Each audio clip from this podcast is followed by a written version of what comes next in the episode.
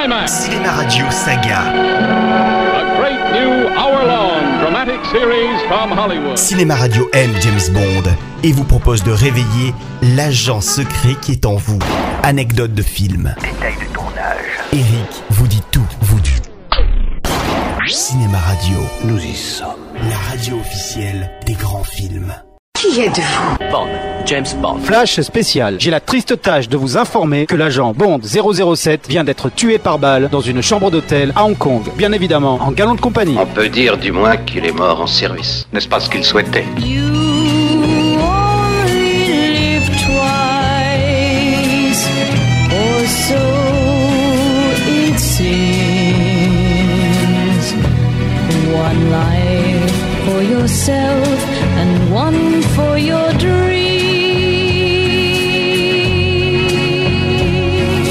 Bon, bien entendu, notre héros n'est pas mort. Sinon, on ne vit que deux fois, sorti en 1967, ne durerait que 5 minutes, le temps du pré-générique. Et ce serait fort dommage, vu qu'il s'agit d'un des meilleurs films de la saga, où tous les nombreux éléments qui ont fait le succès des films précédents sont à leur niveau optimal en termes de qualité. Même le jour de vos funérailles, vous arrivez en retard. Nous n'avons pas la notion du temps, nous autres cadavres. En accord avec M, son supérieur joué par l'excellent Bernard Lee, Bond simule sa mort pour se rendre à Tokyo, incognito, pays où se trouverait la fusée ayant dérobé une capsule spatiale américaine. Hawaï à Jupiter 16 Hawaï à Jupiter 16 Je ne vous reçois plus. Hawaï à Jupiter 16 En effet, vu que dans la vraie vie, en 1967, les Américains préparent l'expédition spatiale sur la Lune, qui aura lieu deux ans plus tard, le scénariste du film, écrivain à succès de Charlie et la chocolaterie, a l'idée de surfer sur cet événement, ce qui montrait bien la puissance de la série à se réinventer constamment, afin d'offrir au public un spectacle moderne et techniquement innovant. Aimez-vous le saké, monsieur Bond? Ou vous préférez une vodka martini? Ah non, j'adore le saké. Est spécialement servi à la bonne température. Exactement à 36 degrés 6 comme celui-ci. Pour un Européen, votre culture est exceptionnelle. Bien sûr, Bond ne tarde pas à se rendre compte qu'une fois de plus, le spectre est derrière tout ça et souhaite même recommencer l'exploit en dérobant carrément une fusée entière. Et ce, afin que les Américains attaquent la Russie. es Bond au plus tôt Oui, numéro 1.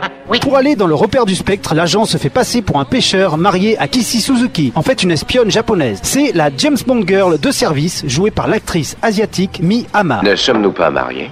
Vous réfléchissez Vous avez donné au prêtre un faux nom. Oui, mais nous devons sauver les apparences. Fait-on notre lune de miel Pas de lune de miel, c'est du travail que nous faisons. Alors pas besoin d'aphrodisiaque. Elle répond à tous les critères de la série. C'est une femme suffisamment forte de physique comme de caractère pour ne pas être éliminée dans la première partie du film, mais suffisamment vulnérable pour finir dans les bras du héros en disant Le couple finit par découvrir l'endroit où se trouve la fusée. Sous la mer, qui n'est en fait qu'une plaque de métal, se cache la base du spectre, qui est la première base secrète de toute la série et l'un des éléments les plus importants de son succès. Il faut dire que le décor conçu par le grand Ken Adams, décorateur attitré de la série, est particulièrement incroyable et marquant. Il y a une chose que mon honorable mère m'avait apprise il y a longtemps, de ne jamais aller en voiture avec une étrangère. Mais vous, je le crains bien, iriez n'importe où avec n'importe quelle fille. Mais ce qui fait qu'on ne vit que deux fois est un bond important, c'est qu'on y voit enfin le visage de Blofeld, le chef du spectre, toujours flanqué de son chat avec son collier en diamant. Il est joué par le célèbre acteur Donald Pleasance. Oui, c'est moi, Ernst Tabro Blofeld. On m'avait dit que vous aviez été assassiné à Hong Kong.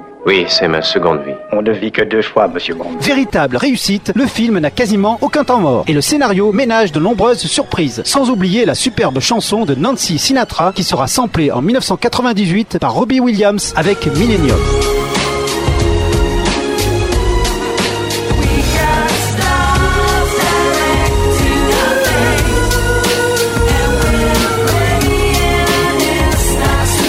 Mais aussitôt le film sorti, le monde apprend une terrible nouvelle. Lassé par le rythme effréné des tournages, de la promotion, ainsi que par la Bond Mania et les producteurs radins, Sean Connery annonce son départ de la série. La puissance de feu à l'intérieur de mon cratère est suffisante pour détruire une petite armée. Vous allez voir ça à la télévision. C'est le dernier programme auquel vous assisterez. Et si on veut me forcer à regarder la télévision, m'autorise-t-on à fumer? Oui, donnez-lui une cigarette. Ce ne sera pas la nicotine qui vous tuera, monsieur Bond. Privé de son acteur incroyablement populaire et charismatique, les producteurs Harry Sazman et Cubby Broccoli vont-ils réussir à continuer la série? Et surtout avec quel acteur? C'est ce que vous apprendrez au prochain épisode, ou plutôt la prochaine chronique. Et en attendant, n'oubliez jamais que son nom est... Bonne. James Bond. Cinéma Radio Saga. a great new hour-long dramatic series from Hollywood. Cinéma Radio aime James Bond et vous propose de réveiller l'agent secret qui est en vous. Anecdote de film. De Cinéma Radio, Nous y sommes. la radio officielle des grands films.